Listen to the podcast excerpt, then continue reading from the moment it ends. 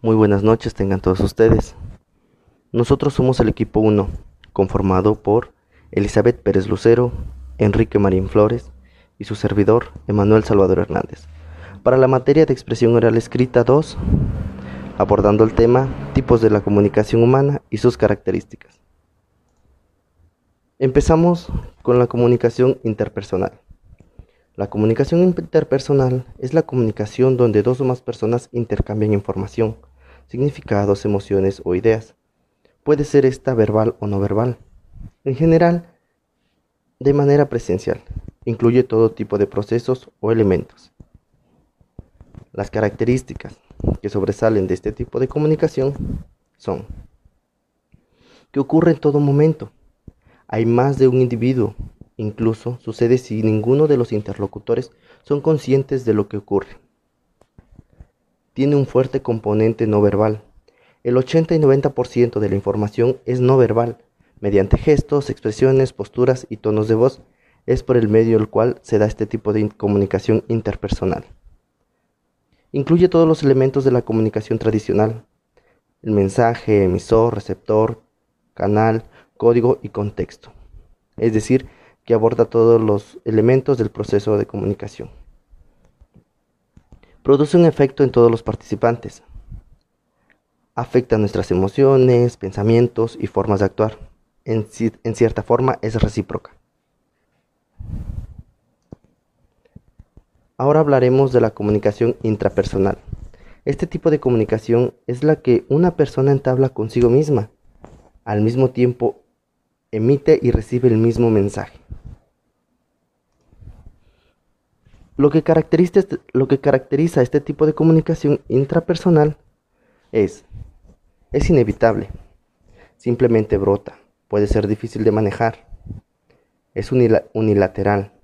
La conversación es entre una única persona, al mismo tiempo que es emisora y receptora del mensaje.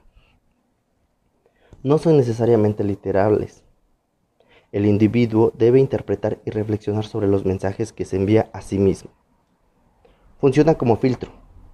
Se logra autocensurar ciertos comentarios, gestos o comportamientos. No se usa una única persona.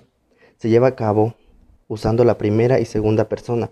Depende de cada una de las circunstancias en las que se produzca. Comunicación grupal. Esta comunicación se refiere a los mensajes que intercambian los miembros de un grupo, verbales o no verbales, mantienen la identidad del grupo, determinan las metas, motivan la participación y hacen las muchas cosas que mantienen al grupo intacto.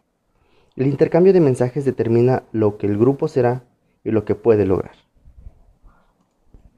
Y lo que caracteriza, a este tipo de comunicación grupal es que posee un determinado tamaño. El tamaño ideal de un grupo pequeño es de 5 a 7 miembros. Tienen influencia unos sobre otros. Existe interdependencia. Trabajan juntos para adaptarse a su entorno. Un cambio en una parte afecta de alguna manera a las otras partes. Pueden lograr algo colectivamente que los grupos individuales no pueden lograr solos. Se objetivan tareas. La tarea o actividad que tiene la finalidad de aceptación de los miembros trabajan colectivamente para crear un producto final.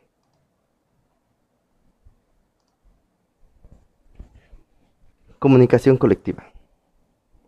La comunicación colectiva se transmite un mensaje en forma masiva a un número elevado de personas de forma unilateral. Los receptores no pueden responder en este tipo de comunicación.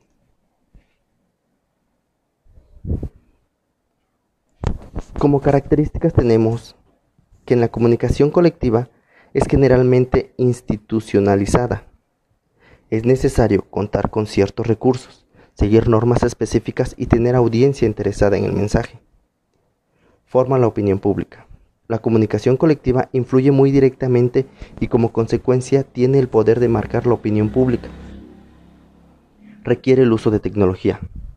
Necesita contar con apoyo tecnológico para que este tipo de comunicación llegue a su propósito. Es impersonal. Es dirigida a una audiencia más amplia. Comunicación masiva. En este tipo de comunicación se transmite un mismo mensaje para que sea recibido por una enorme cantidad de personas de forma simultánea. Hablamos de audiencia, de público, etc. Lo que caracteriza a este tipo de comunicación masiva es que cuentan con un público heterogéneo, audiencia colectiva de diferentes orígenes geográficos, gustos e intereses, clases sociales, edades y sexo. Tiene canales artificiales, es una herramienta o soporte tecnológico para poder llegar a la audiencia el mensaje que se les quiere decir. Mensajes unidireccionales. No se interactúa, se responde el mensaje casi automáticamente. El impacto o alcance no es el mismo. Emisor colectivo. El mensaje es una forma colectiva, intervienen varios personajes. No tiene fronteras espaciales y temporales. Un mismo mensaje puede ser recibido en distintas horas y lugares.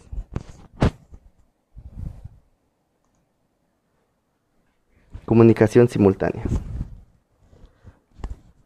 la filosofía educativa utilizan estos métodos de comunicación y manuales simultáneamente. Utilizan un sistema de señas basadas en el inglés, lectura de labios, deletreo manual, gestos naturales y audición residual. Lo que caracteriza a este tipo de comunicación simultánea son los gestos, realizados por la misma persona. Son los signos formales, los movimientos corporales o manuales. Es la dictilogía. La mano realiza movimientos similares al alfabeto. La lectura labial, que sería la percepción del habla a través de la vista. La lectura, la escritura y las expresiones corporales. Con esto abordamos el tema de tipos de comunicación humana, donde nos damos cuenta que hay varios tipos de comunicaciones, los que abordamos en este caso fueron seis, en los cuales tenemos como, como herramienta de comunicación en la vida cotidiana. La comunicación masiva, que, que la dan las televisoras, la radio, los periódicos, la comunicación intrapersonal, cuando cuando pensamos y hablamos con nosotros mismos, interpersonal, un diálogo con otra persona, etc. Si nos damos cuenta, hoy en día estamos familiarizados consciente o inconscientemente con todos estos tipos de comunicaciones y, y son de gran importancia para poder lograr integrar a la sociedad e integrarnos nosotros con la sociedad y para poder estar más informados de lo que pasa en nuestro alrededor. Les le agradezco la atención prestada y espero tengan una excelente noche.